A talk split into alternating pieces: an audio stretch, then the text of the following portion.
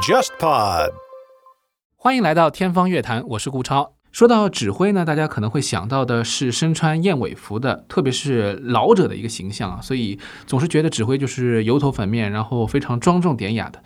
呃，哪怕是一个，比如说像柏林爱乐前任的掌门西蒙拉特，因为他的一头卷毛呢，也会被人拿来说事儿。也就是说，大家对于指挥这个形象是非常的固化的。这几十年来呢，女性进入指挥行业的越来越多，所以今天节目当中，我们请到一个非常特别的一位嘉宾，她是一位在修行路上的青年女指挥赵文，欢迎你。大家好，我是赵文。那我们今天呢，一起来聊聊作为女指挥到底有多么难，而又是有什么样的一些魅力吸引这些了不起的女性们走上舞台。首先，我想问问你，作为一个青年指挥，你现在目前主要的工作是什么样一个状态呢？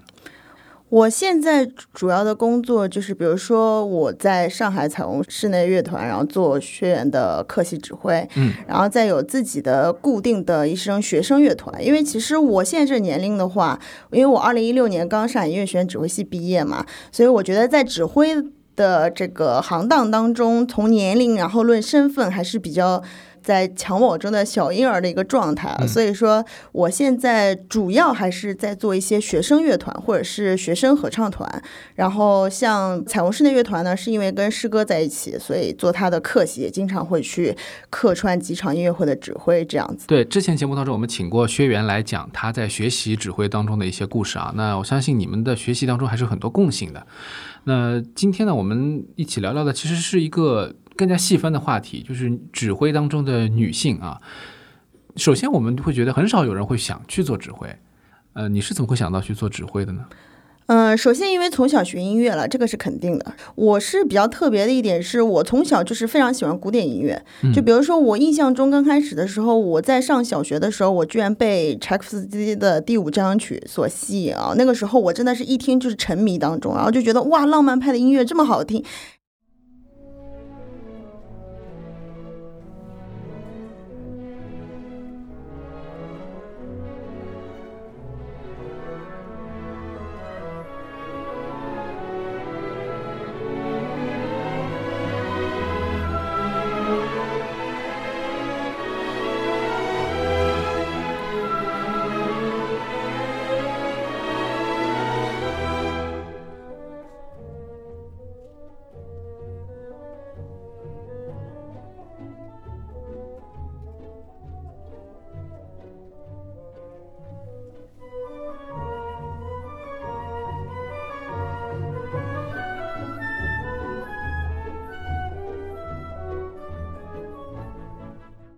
然后那个时候其实也不是很了解什么俄派音乐啦，柴可夫斯基是谁，我只是觉得他很好听。然后慢慢呢，我是因为从小是琴童嘛，学钢琴，就是这个是逃脱不了的命运，就是从小就学琴。然后我的钢琴老师发现我视唱练耳还不错，然后呢，后来我妈妈就觉得我要全面一点，然后作为一个女孩子，对吧？然后我又学了声乐，然后。觉得我唱歌也还不错，然后视唱练耳也不错，然后钢琴好像弹的还是可以的。然后后来我的老师因为是我们当地的合唱指挥老师，也他也是音乐家协会的会长啊，他就跟我说：“哎，你去我的合唱团唱歌吧。”嗯，然后从此呢，我接触了合唱团，然后看着我老师在排练，我觉得哇，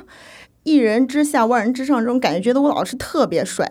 然后虽然我是个女孩啊，但是这个帅气的印象在我心中就觉得哇。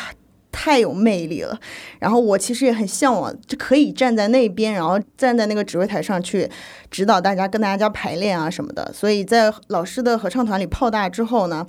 呃，他就建议我说，你可以比如说去试试看学指挥，而并非弹琴或者唱歌。嗯，所以我就算是老师仙人指路吧，走上了这条路。嗯，那你当时时候报考的时候是上海音乐学院的指挥系吗？对。啊，你就是你就奔着那个目标去的嘛？对，我是因为我是普高的嘛，我没有上过任何的专业的音乐的，比如说附中啊、附小什么的。嗯，我只是因为，就像我刚才说嘛，我的老师发现我还不错，然后包括我的性格还不错，嗯然后老师那个时候跟我说，你与其嗯抒发自己内心，坐在那弹琴给别人听，还不如说去跟别人交流，然后可以去外放的抒发你自己的音乐情感，然后放在你的双手，然后虽然是背影示人嘛，但是他会觉得我跟跟别人交流的过程也会让我很享受，跟我的性格也符合，所以这也算是我刚开始想从钢琴然后转到指挥的一个状态吧。对，那你当时报这个专业的时候，你有没有想过女性做指挥是不是会很难，或者你有没有考虑过这个问题呢？啊，当然考虑过，啊、因为我当时在我的印象当中，我会觉得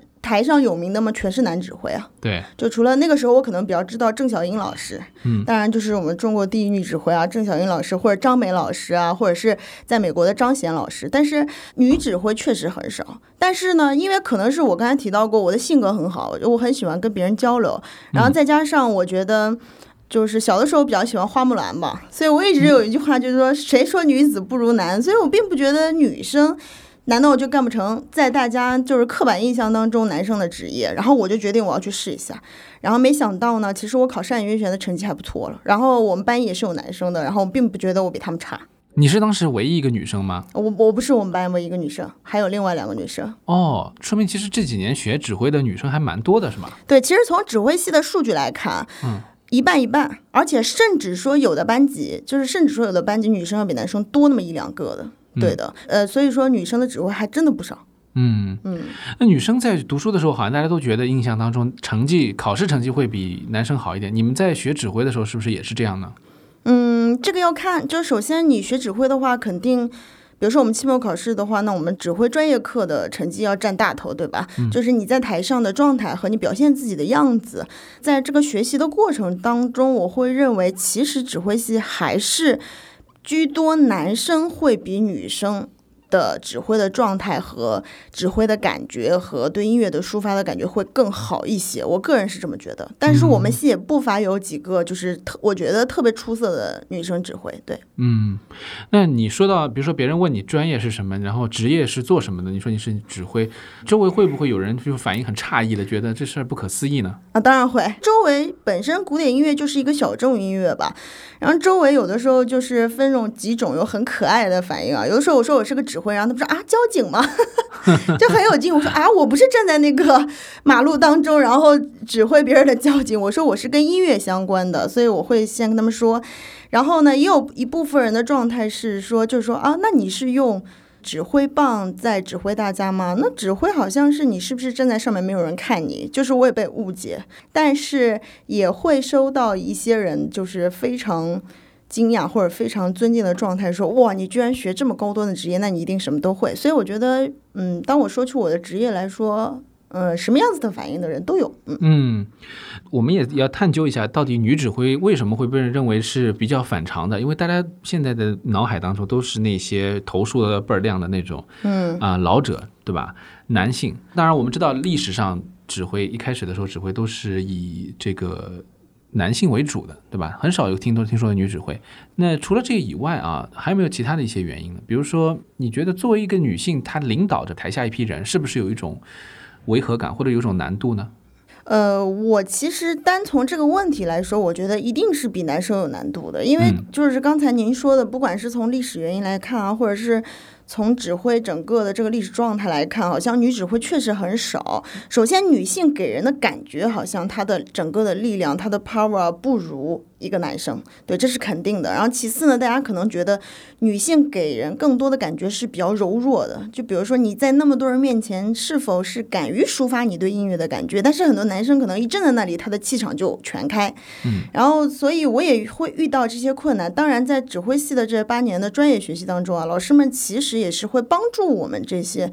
尤其是我们这些女生的指挥啊，就是他会他会告诉一些我们作为一个女生你在台上的一个状态，比如说你首先你想要镇得住大家，然后你想要给予大家，你要做好充分的准备，你在排练之前要做好非常充分的准备来说服大家。那当用你的音乐说话的时候，其实如果你有理有据，那大家并不会觉得你是一个女生了，因为你的音乐说话，你的手势说话，你的整个身体的这个表达说话。所以说，当你有理有据、站得住脚的时候，其实我觉得这个时候，男性与女性已经差别没有那么大了。嗯，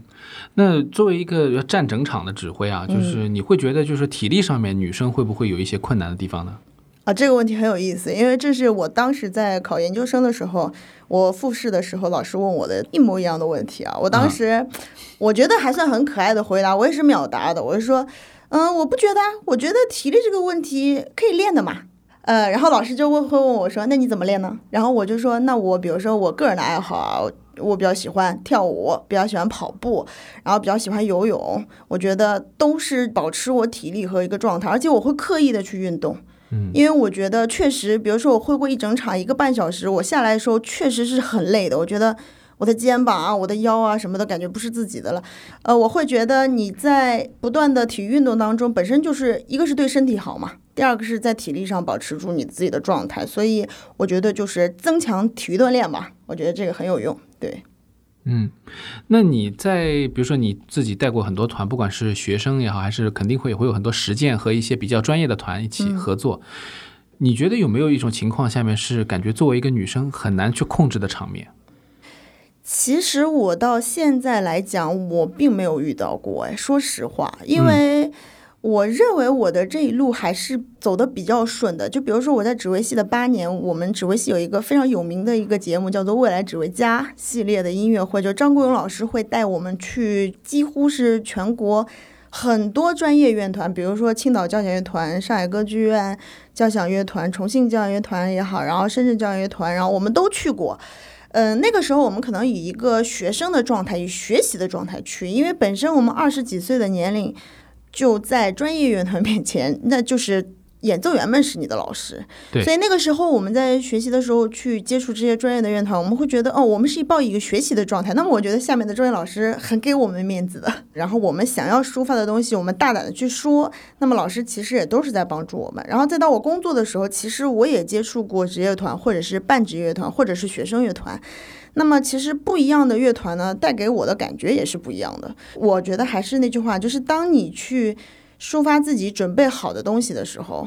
站得住脚的时候，然后以一个很谦卑的状态，或者是一个很专业的状态站在大家面前，我觉得都是镇得住的。大家都没有说一定要去刻意为难你一个指挥，我至少目前我确实是没有遇到过，还是比较顺利的。嗯，我觉得可能和你自己的气场也有关系。你。站在那里，可能你跟大家的这种关系就是确立的比较好。有些人就会觉得我在人面前就感觉好像很困难，会不会有这种情况？嗯，我也见过我的弟弟妹妹嘛，或者是我的哥哥姐姐，确实在台上会有点下不来台，或者甚至是一下来会心情很难过的状态。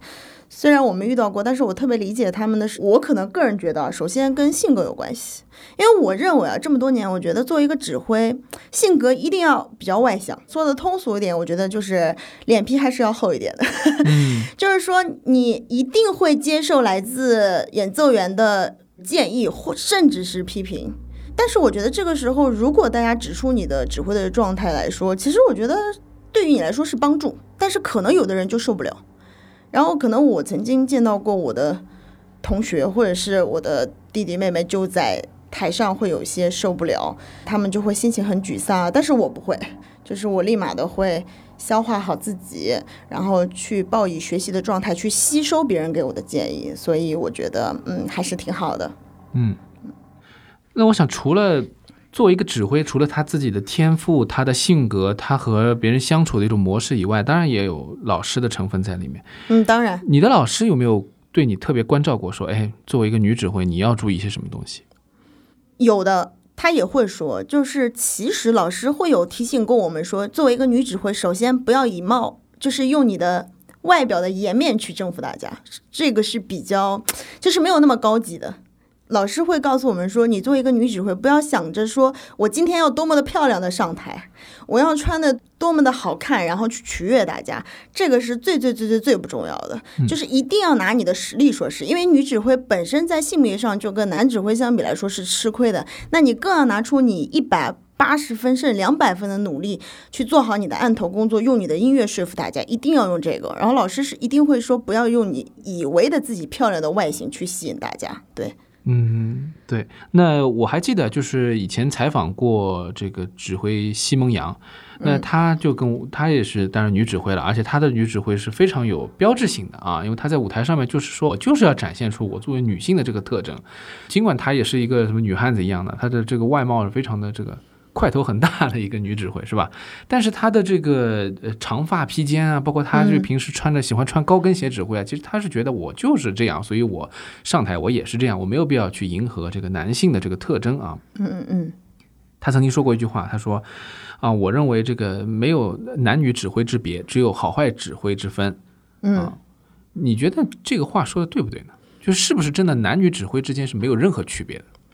其实我这么听来说，我是蛮赞同的。我真的是觉得没有男女指挥之分，然后只有好坏指挥之分。其实当你把实力拿出来的时候，我觉得其实跟首先跟男女就没有关系了。嗯，其次外表来说，我个人认为指挥这个职业啊，你最后呈现在舞台是你的背影。对吗？其实也就是你前后鞠个躬的样子，大家可能瞬间能看到你长什么样子，然后观众可能整场看的都是你的背影。其实，在我们学校很有意思，老师首先会要求我们女生的西装会怎么样做，就比如说，老师会要求我们的面料是不可以带闪烁的，就是带，比如说女生喜欢的 布灵布灵的料子。然后，因为这样的话，在台上的光一打，然后你的你的衣服就很喧宾夺主，这是第一点。然后第二点就是说，呃，尽量希望我们女生不要穿所谓的裙子。啊，穿西装，然后要盖过我们的，要基本上坐在我们的大腿的位置，因为女生有的时候没有男生高，然后西装燕尾不需要太长。然后我觉得这是为什么呢？我觉得老师可能最后希望我们拿出来的东西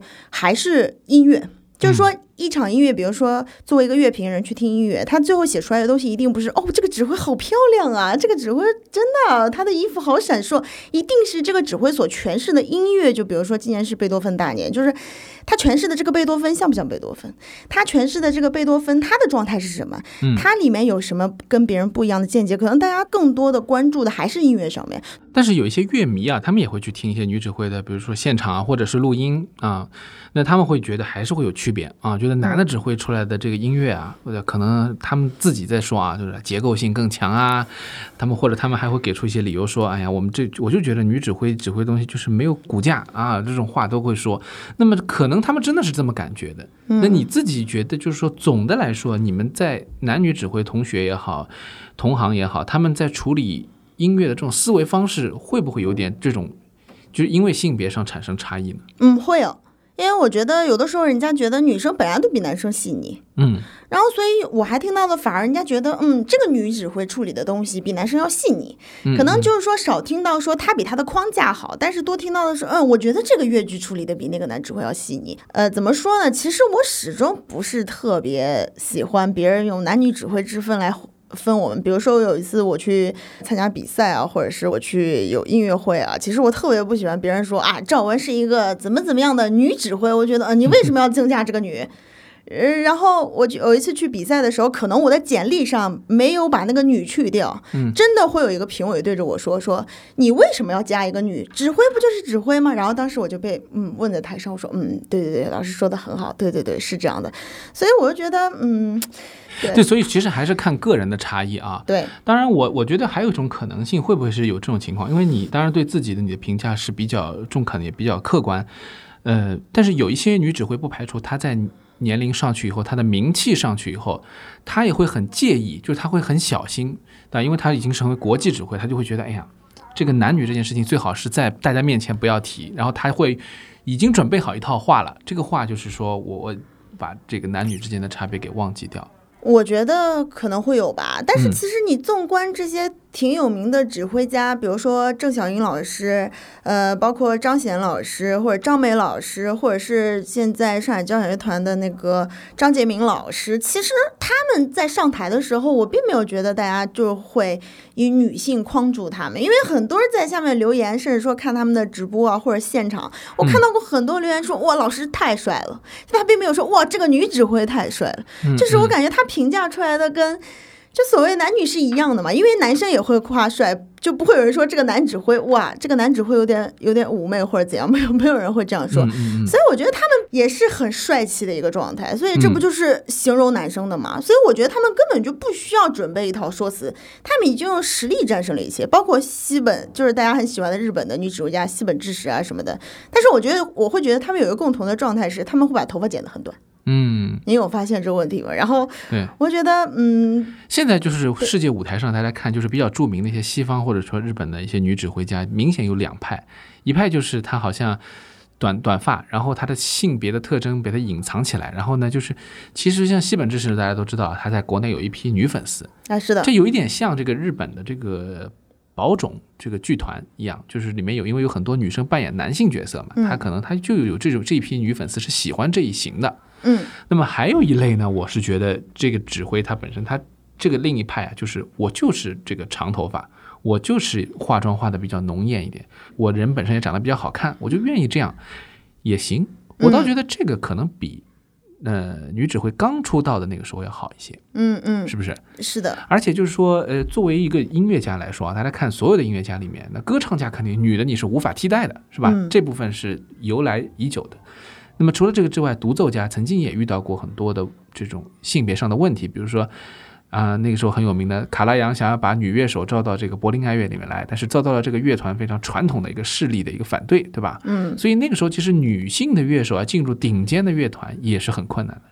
那么这个是一个历史过程了。那在卡拉扬那个时代，女指挥几乎是非常少非常少，能够进入大家视野的有名的女指挥几乎是没有的，嗯对吧？那比较早的像。美国的这个指挥马林阿尔索普，他是比较嗯出名的，而且他是很早就建立了这个声望啊。作为伯恩斯坦的弟子啊，呃，伯恩斯坦也对他非常的支持，是吗？那他就在美国建立了这个声望。那如今我们现在说起来，两性要享有这个相同的这个平等的社会权利啊、工作权利啊，其实，在音乐这方面啊，我觉得传统的这种根深蒂固的观念在改变。你你会不会觉得，就是现在你的这种处境还比较幸运？就相比之下，如果你是三十年前出生，可能你要出头是非常难的。啊，是的。如嗯果纵观您刚才说的这个历史的这个状态，我觉得是的，所以我一直还觉得自己是比较幸运的。再一个，我觉得女性指挥其实说出来，因为曾经郑晓英老师跟我说过一段话，因为我跟她上过大师班，我去嗯比赛，她也做我评委，然后我还是给她留下了一些印象的。郑老师每次见到我们的时候，都会拍拍我们的肩膀说：“哎，赵文啊，你们作为一个女指挥，要快一点进步，要快一点撑起。”这一片天啊，不能让男指挥永远占着这片天。你像郑老师现在已经九十九十多岁了，对吧？他还他还活跃在就是这个指挥舞台。他说：“我作为一个这样子的，就是指挥，我还在等着你们成长，等着你们接班。其实我觉得。”嗯，比如说像她这样德高望重的女指挥家，她也是希望女指挥有朝一日能就是站出来，然后为嗯自己证明也好，就是还是那句，就是谁说女子不如男嘛，对吧？对嗯我们刚才说到马林阿尔索普，其实他嗯有一次我采访他的时候，他也说他现在正在做一件事情，就是把女指挥推出来，所以他在嗯全世界搞一些专门针对女指挥的培训啊、奖，甚至于给他们颁奖啊，然后鼓励他们啊，给他们发一些，比如说就像这种奖学金类似的这样的一个一个一个措施啊。你觉得这个活动怎么样？是不是很有意义？你会不会很想参加？我我当然想参加，因啊为我首先我首先特别喜欢一句话，我觉得存在即合理。就我觉得它存在了这个鼓励女性指挥去做这一行，然后存在了就是这样子的一个培训，我觉得那它一定是合理的。嗯然后其次呢，我觉得她作为一个比较有代表性的女指挥出，她因为已经是很有名气了，嗯又很有代表性，那我觉得她就是这方面可以发声的一个权威啊，对不对？没错因为那我们这些女指挥，我们怎么没出来？那人家怎么能出来？那人家一定有人家厉害的那一套，我们为什么不能跟他学习？就是如果我有这样的机会，那我肯定跑得很快，想要去学习的。那比如说，我想想问问看，你有没有非常喜欢的男指挥呢？现在活跃的？其实我之前蛮喜欢那个尼尔森斯，就是他不是今年还挥了那个。就是维也纳的那个新新年音乐会对，因为我也看过他的好几场现场，就是我还蛮喜欢他的，因为他也才四十出头嘛。那我现在给你一个问题：假如啊马林阿尔索普和呃尼尔森斯同时要把你吸收成为他的门徒的话，你会选择跟这个女指挥呢，还是跟你喜欢的男指挥呢？天呐，这个问题来的太太就是这种幸福的突然，虽然我觉得这是不可能的事情。不可能实现。我那那我觉得哇，这哇，虽然这是一个不可能的事情，但是我我听到顾老师你问我这个问题的时候，我我瞬间都觉得自己超幸福的，虽然这是一个假设。嗯，你会怎么样去偏好？就是说，比如说，你会去跟女指挥去抱团，还是说，哎，我我不管，我其实也无所谓，就只要有有一个男的指挥，如果他愿意接受我，他是我很喜欢、很中意的这个风格，我也会去跟他走。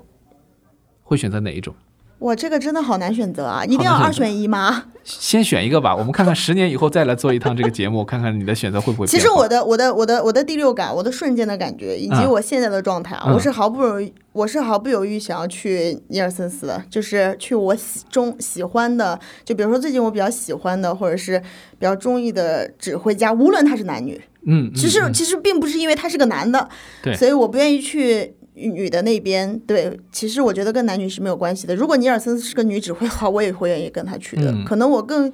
更希望去学习的是，我最近比如喜喜欢他的状态，喜欢他的风格，喜欢他处理音乐的感觉吧。我可能会追随这个，嗯，因为我觉得学习也是确实非常重要。对，是。我现在想问一下你，我不知道有没有什么逆境，或者让你觉得做这一行就是太累了、太难了。然后你有没有曾经有没有考虑过转行啊，或者说？我考虑一下别的生计什么的。嗯，转行我从来没有考虑过。嗯嗯，就是其实我这几年，在我一六年毕业之后，你也知道，其实指挥的专业是很难找工作的。对。就曾经很有意思，就是说系里说让我写给学弟学妹一些鼓励的话，然后我却写给毕业生我说祝你们找到好工作，因为我觉得这是一个非常实在的话。因为一个萝卜一个坑的一个状态，就是一个乐团，它可能不需要除了指挥和助理指挥或者驻团指挥，顶多。饱和状三个指挥以外的指挥了，所以而且指挥又是一个可以干到我们 我们很老很老的那一天，然后所以说当他在这个位置的时候，就是很难有人替代，所以对于我很难过，我倒不是说绝望啊，非常难过的是，就是一六年到现在，其中有两次非常非常好的一个工作机会摆在我面前，但是其实最后差那么一点点就是我的的时候，但是我可以说其中有一个。没有到我的手里，就是因为对方跟我说我们想要一个男生，当时我觉得心都碎了，我会觉得天哪，这是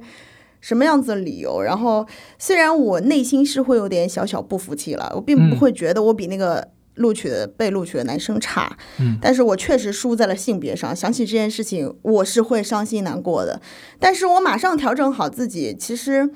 呃，我也要感谢我的老师和学员。嗯，就是我们，就是您也采访过的彩虹室内乐团的艺术总监啊，他们都，呃，一方面都在鼓励我，我的老师一直在鼓励我说，赵文不要放弃，一定会有属于你的团的那一天。然后再一个是我还要感谢轩辕，轩辕跟我说了一句话，我一直记到现在，我真的我还没有跟他当面感谢过，嗯，就是我会觉得他说的很有意思，他说，呃，你不要难过，因为你没有离开指挥这个行业。